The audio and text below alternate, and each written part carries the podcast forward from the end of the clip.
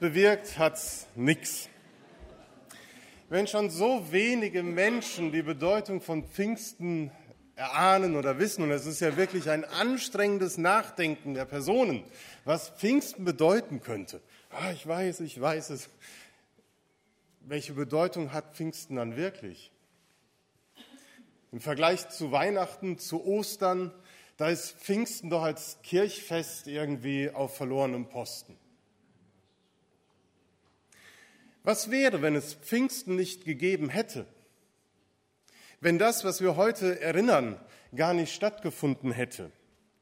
Wenn das gewesen wäre, dann müssten wir nach Manfred Seitz die Pfingstgeschichte anders, nämlich so erzählen. Als der Pfingsttag gekommen war, befanden sich alle am gleichen Ort. Sie freuten sich, beieinander zu sein. Am Himmel regte sich kein Lüftchen. So kam es, dass sie friedlich unter sich blieben. Es störte sie keiner. Sie frischten Erinnerungen an Jesus auf. Sie erzählten sich dies und jenes, was sie mit ihm erlebt haben, und das konnten sie in ihrer eigenen Sprache. Die Fenster öffneten sie gelegentlich nur, um ein wenig zu lüften. In den Straßen um ihr Haus herum tummelten sich an diesem Tag Leute aus aller Herren Länder. Sie unterhielten sich über vieles, manche auch über Jesus und seine Anhänger. Man hört gar nichts mehr von der Sache, erzählten die einen. Und die anderen waren auch der Meinung, das scheint sich erledigt zu haben. Dann wechselten sie das Thema, sprachen über das Wetter oder irgendetwas anderes. Sie gingen weiter, ohne etwas erlebt zu haben. Pfingsten ein Tag wie jeder andere. In der kleinen Gruppe hielt Petrus eine Rede, in der er unter anderem sagte, liebe Brüder und Schwestern, von außen haben wir nichts mehr zu befürchten, denn langsam haben sie sich beruhigt. Warum sollten wir auch von der Sache wieder anfangen? Dann und wann wollen wir uns wieder treffen, um das Andenken unseres Meisters in Ehren zu halten. Fremde können da in unserer Gruppe nur stören. Soweit Petrus. Sie trafen sich noch einige Male und fingen an, sich zu langweilen. Mit den Jahren starben sie aus. So ging die Sache Jesu zu Ende. Wenn man einen Bibeltext schon dutzende Male gelesen hat, über ein Thema wie Pfingsten schon so viele Predigten gehört hat, dann ist so eine Textverfremdung manchmal ganz hilfreich, noch einmal neu zu erfassen, was eigentlich die Kernbotschaft von einem solchen Fest, von solch einem Text über Pfingsten ist. So eine Textverfremdung hilft uns nochmal neu zu fassen, welche großartige Bedeutung in dem Fest Pfingsten steckt. Denn so wie Manfred Seitz es beschreibt, so stünde es um die Gemeinde Jesu, wenn sie Pfingsten nicht erlebt hätte, wenn der Heilige Geist nicht die Jünger bewegt hätte, erfüllt hätte. Dann hätte Gemeinde ihre Berufung nicht erlebt. Dann wären die Jünger nicht unterwegs gewesen, um das Evangelium in alle Welt zu verkündigen dann wären sie unter sich geblieben und hätten als Vision für ihre Gemeinde vielleicht geschrieben, alles soll so bleiben, wie es ist, die letzten sieben Wochen Worte einer sterbenden Gemeinde. So könnte Gemeinde aussehen, wenn es Pfingsten nicht gegeben hätte. Und so spiegelt sich vielleicht auch das Bild der Frau wider, die sagt, der Heilige Geist ist in die Welt gekommen, aber bewirkt hat's nichts. Oder die andere, die sagte, ja, wir gehen zu einem Geburtstag. Schade, dass Sie nicht zum Geburtstag der Gemeinde gegangen sind, sondern zu einem anderen. In die Kirche gehen wir nicht am Pfingsten. Geändert hat sich nichts. Stimmt das? Natürlich nicht. Von wegen, da hat sich so viel verändert mit der Ausgießung des Heiligen Geistes. Und das ist nicht nur damals passiert, vor so und so vielen Jahren, sondern es geschieht heute noch, wenn der Heilige Geist Menschen in Bewegung setzt, erfüllt und berührt. Dann kommt Gemeinde Jesu in Bewegung. Dann geraten Menschen in Bewegung und Faszination für die Sache Gottes. Es bleibt nicht alles beim Alten. Manches schon, aber nicht alles. Denn Es tritt etwas Neues ins Leben der Jünger, ins Leben der Gemeinde. Davon erzählt die Pfingstgeschichte, von etwas Neuem. Wenige Wochen nach der Auferstehung versammelt sich die noch junge Gemeinde in Jerusalem zu einem ihrer Gottesdienste. Petrus steht auf der Kanzel und die Gemeinde ist gespannt, was er ihnen heute zu sagen hat. Einigen Anwesenden werden die Worte von Jesus noch im Ohr nachklingen. Ihr werdet die Kraft des Heiligen Geistes empfangen, der auf euch kommen wird, und ihr werdet meine Zeugen sein in Jerusalem, in ganz Judäa, Samarien und bis an das Ende der Welt. Das war die Verheißung, die ihnen Jesus vor seiner Himmelfahrt gegeben hat. Und sie warteten auf die Gabe des Heiligen Geistes, warteten auf den Tag, dass sie mit ihm erfüllt würden. Und nun war es soweit. Sie wurden erfüllt mit dem Heiligen Geist und fingen an zu predigen und in Sprachen zu reden. 120 Menschen aus 12 bis 16 verschiedenen Nationen fingen an zu predigen, Gott zu loben und zu beten. Was für ein Tumult, was für eine Bewegung, was für ein Geschehen. Durch die offenen Fenster und Türen drangen Lieder, Gebete, Rufe und Stimmen nach außen und wurden von den vorbeigehenden Menschen wahrgenommen. Und sie blieben stehen und fragten sich, was geschieht da? Die einen waren fasziniert und neugierig, wollten wissen, was da geschieht, und die anderen waren zutiefst verstört und erschrocken und wussten das Geschehene gar nicht einzuordnen. Da waren solche unter den Passanten, die wussten, dass in diesem Haus sich die Christen, die Nachfolger von Jesus versammeln, die Jesus, den sie vor wenigen Wochen gekreuzigt und als Volksverhetzer verurteilt hatten, dass dieser Jesus der Messias und der Christus sei. Man kannte diese kleine Gruppe, die Schar von Christen, die regelmäßig in den Tempel ging, um zu beten, aber irgendwie waren sie sonderbar. Und es kamen immer mehr Menschen zusammen. Es sprach sich rum, da geschieht etwas Außergewöhnliches. Und die Menschen fingen an, darüber zu diskutieren, was da im Inneren des Hauses passiert. Die einen bekamen es mit der Angst zu tun. Andere wiederum fanden nur Spott und meinten, sie seien alle besoffen. Ihr Meister war ja für seine Vorliebe zu Wein auch stadtbekannt gewesen. Die Apostel merkten das Gerede der Menschen. Und Petrus ging zu ihnen und erklärte ihnen, was geschehen war. Und er predigte ihnen das Evangelium von Jesus Christus, vom gekreuzigten und auferstandenen Herrn. In dieser Stunde erlebt die Gemeinde Jesu ihre Berufung. In dieser Stunde erlebt sie Berufung, das Wort von Jesus in alle Welt zu verkündigen, allen Menschen aus allen Nationen. Alle Menschen sollen verstehen können, was es mit Jesus Christus auf sich hat, wer er war und was er getan hat.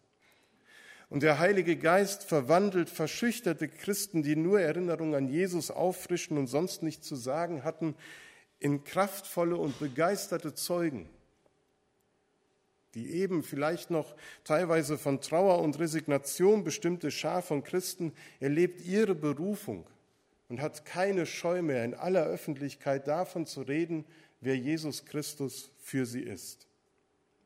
Und sie rufen den Menschen zu, tut Buße und glaubt an das Evangelium. Tut Buße und ein jeder lasse sich taufen auf den Namen Jesu Christi zur Vergebung eurer Sünden, so werdet ihr empfangen die Gabe des Heiligen Geistes. Dieses Wort, diese Predigt von Petrus, die ging den Menschen damals durchs Herz. Und sie erlebten die Berufung als Gemeinde. Und dieses Wort, dieses Erinnern am Pfingsten soll uns auch heute durchs Herz gehen und dass wir spüren davon, dass Gott uns als Gemeinde eine Berufung gibt. Es soll dir durchs Herz gehen, wenn du zum ersten Mal hörst, tut Buße und kehrt um und ein jeder lasse sich taufen. Vielleicht ist das heute an Pfingsten deine Antwort, dass du merkst, der Heilige Geist meint dich, dass du dich zu Jesus Christus bekehren sollst und das öffentlich in der Taufe bekannt machen sollst. Nächste Woche Samstag ist Taufkurs. Heute kannst du dich noch dazu anmelden. Und wir alle anderen sind eingeladen, mit Petrus zu bekennen, wir glauben an den Heiligen Geist, der uns auch erfüllt hat und uns sprachfähig gemacht hat, damit wir als seine Gemeinde Botschafter an Christi Stadt in dieser Welt sind und Menschen einladen, sich mit Gott versöhnen zu lassen.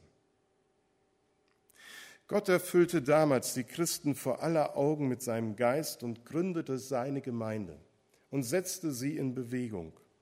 Und genau das geschieht auch heute, wenn wir uns dafür öffnen, dass der Heilige Geist uns verwandeln kann. Und wir können in das Bekenntnis einstimmen, wir glauben an den Heiligen Geist, der auch uns erfüllt und gemeinschaftsfähig macht, damit wir andere in die Gemeinschaft mit Christus und uns hineinnehmen und nicht unter uns bleiben. Gemeinde erlebt am Pfingsttag ihre Berufung. Das geht ihnen tief ins Herz. Und die junge Gemeinde lebt fortan ihre Berufung. Wie das ging, das wusste keiner. Es gab ja noch keine christliche Gemeinde und Jesus hatte ihnen auch keine Wahlordnung, Gemeindesatzung oder eine Geschäftsordnung vermittelt, wie sie das nun alles regeln sollen, das Miteinander in der Gemeinde. Wohl aber hat er ihnen viel über das Leben als Christ in der Welt mitgeteilt über die Beziehungspflege zum Vater im Himmel sowie über Grundwerte des Miteinanders. Und die Jünger haben eben diese richtige Pionierarbeit geleistet und einfach versucht, sind einfach losgegangen und haben überlegt, wie können wir das gestalten. Und sie haben eine Vision oder ein Leitbild von Gemeinde entwickelt, das wir in Apostelgeschichte 2 nachlesen können. Da beschreibt Lukas, was die Grund Werte und das Leitbild der Gemeinde damals gewesen ist. Und in diesem ganzen ungewissen Prozess, wo man viel Neuland betrat, da war der Heilige Geist die Konstante.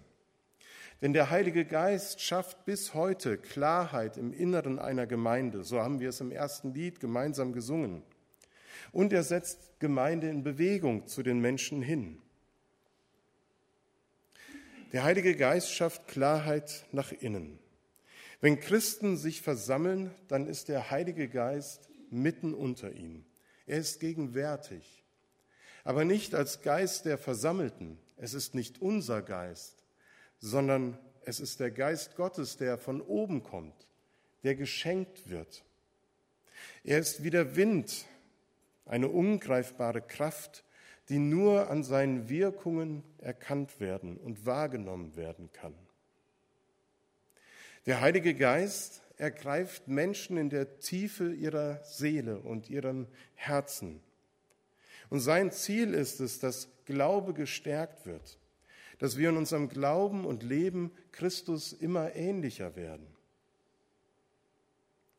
In der Apostelgeschichte lesen wir von vier Grundelementen des Gemeindelebens, die sich eben genau darauf beziehen, dass wir Christus ähnlicher werden, dass wir Gemeinschaft leben können, dass wir beten können. Diese Grundwerte, die da beschrieben werden, die sind auch in unseren Werten, in unseren Leitlinien, die wir als Gemeinde haben, eingeflossen und spiegeln sich da wieder. Sie waren die Orientierungspunkte für den Aufbau der Gemeinde Gottes damals und sind es bis heute. Lukas nennt die Lehre der Apostel, die Gemeinschaft, das Abendmahl und das Gebet als Wesensmerkmale der Gemeinde. Die Gemeinde Jesu gründet sich also nicht in erster Linie auf Gemeinschaft, Lobpreis, auf Wunder, tolle Erlebnisse, die es in der Anfangszeit zuhauf gab. Es ging nicht nur enthusiastisch am Pfingsttag zu, sondern sie gründet sich auf das Wort und das Evangelium von Jesus Christus. Wir haben eben gehört, als Petrus wahrnahm, was draußen vor dem Haus los war, ging er hinaus und erklärte den Menschen das Geschehen. Um den Juden die irritierenden Ereignisse zu deuten, wählte Paulus ein Wort aus dem Propheten Joel, das sie kannten. Dort heißt es, am Ende der Zeit, so sagt Gott, werde ich meinen Geist über alle Menschen ausgießen. Dann werden eure Söhne und eure Töchter prophetisch reden. Die Jüngeren unter euch werden Visionen haben und die Älteren prophetische Träume. Sogar über die Diener und Dienerinnen, die an mich glauben, werde ich in jener Zeit meinen Geist ausgießen. Auch sie werden prophetisch reden.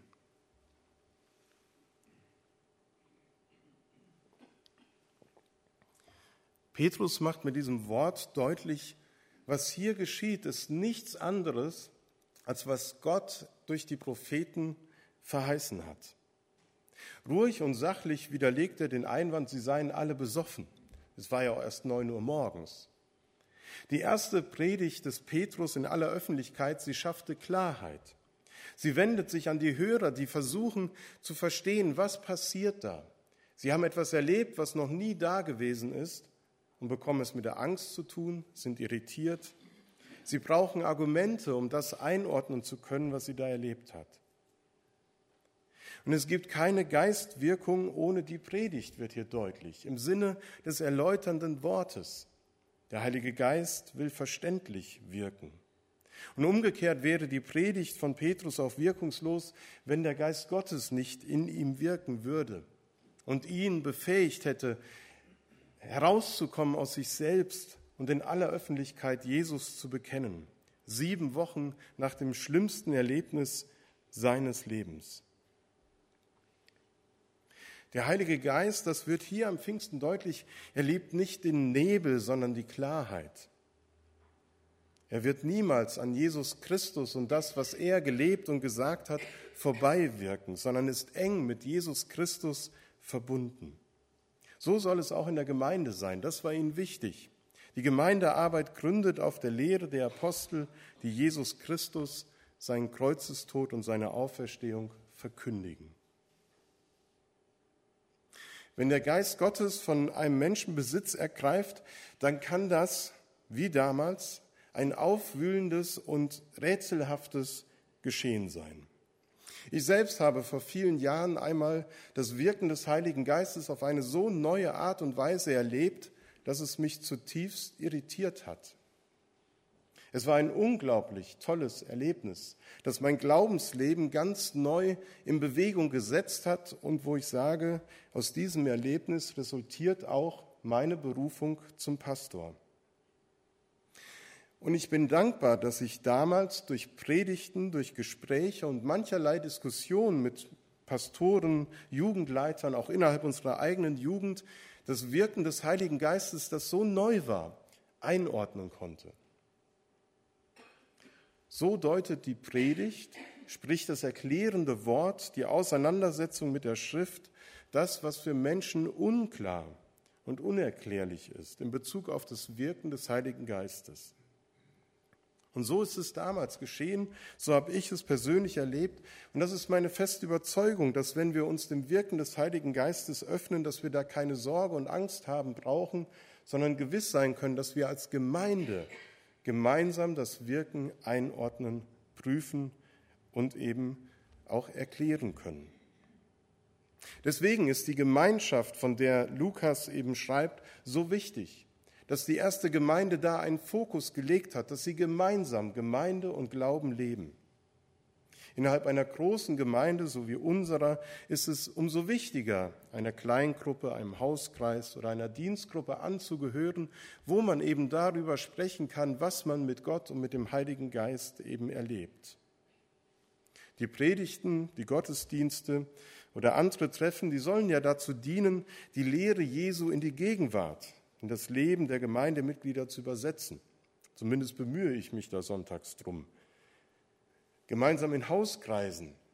Da können wir darüber sprechen, was haben diese Worte, die Jesus uns gelehrt hat, die die Apostel weitergegeben haben, für uns heute für eine Bedeutung. So wie heute, wenn wir feiern das Pfingstfest, da tauchen vielleicht Fragen auf.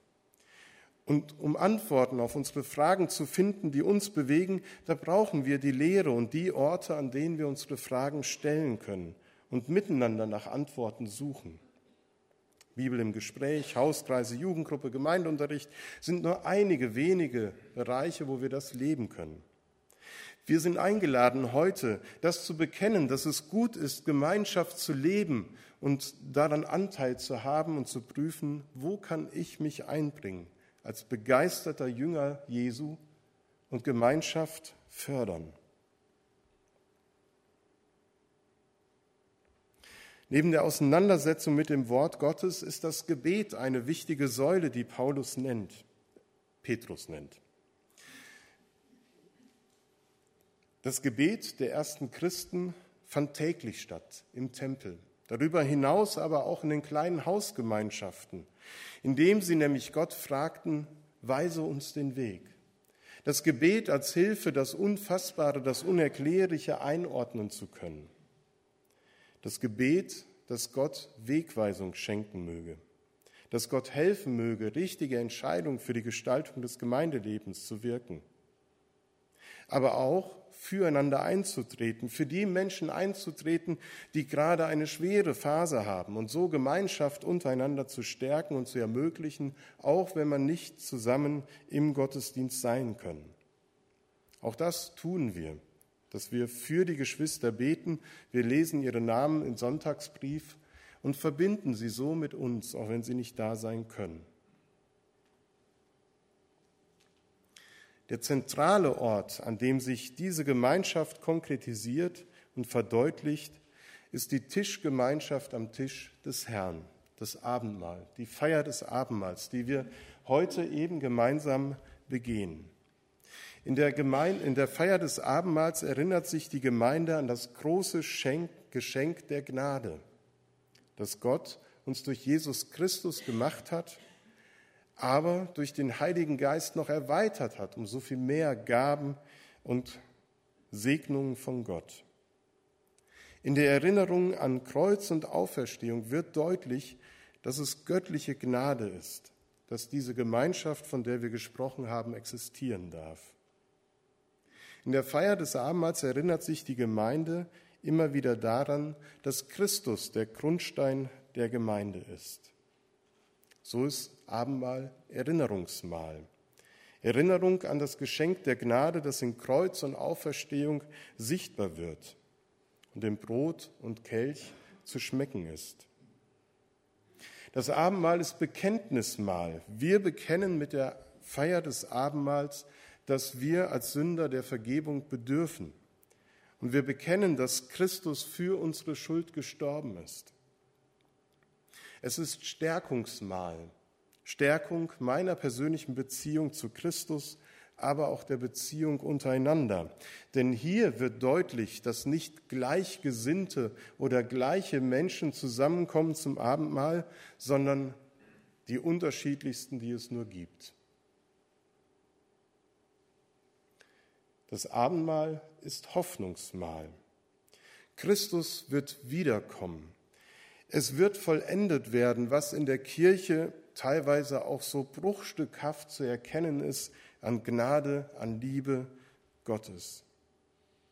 Es ist Hoffnungsmal in den Zeiten, wo man sonntags morgens wieder aufwacht und wieder hören und lesen muss, dass Menschen einen Anschlag verübt haben. Und man sich fragt, der Heilige Geist ist in die Welt gekommen und bewirkt hat's nichts. Es gibt so vieles in unserer Zeit, was das in Frage stellt und was die Hoffnung rauben will. Aber der Geist Gottes ist ausgegossen, um diese Hoffnung lebendig zu halten. Und er sagt uns, nichts und niemand kann uns scheiden von der Liebe Gottes. Und deswegen ist es gut, an einem Tag wie diesen, am Pfingsttag, neu dafür zu beten, dass der Heilige Geist kommt O komm, du Geist der Wahrheit, und kehre bei uns ein. Das haben wir gesungen als Gebet. Und so können wir beten. Komm, Heiliger Geist, sende dein Licht, damit wir erkennen, wie es um uns steht. Sende deine Wahrheit, damit wir ehrlich mit uns selbst und miteinander umgehen. Sende deine Liebe, damit wir uns lieben können und einander achten und annehmen als Brüdern und Schwestern in Christus.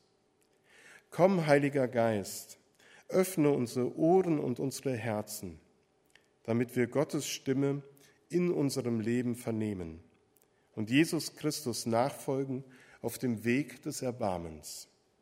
Amen. Wir singen gemeinsam.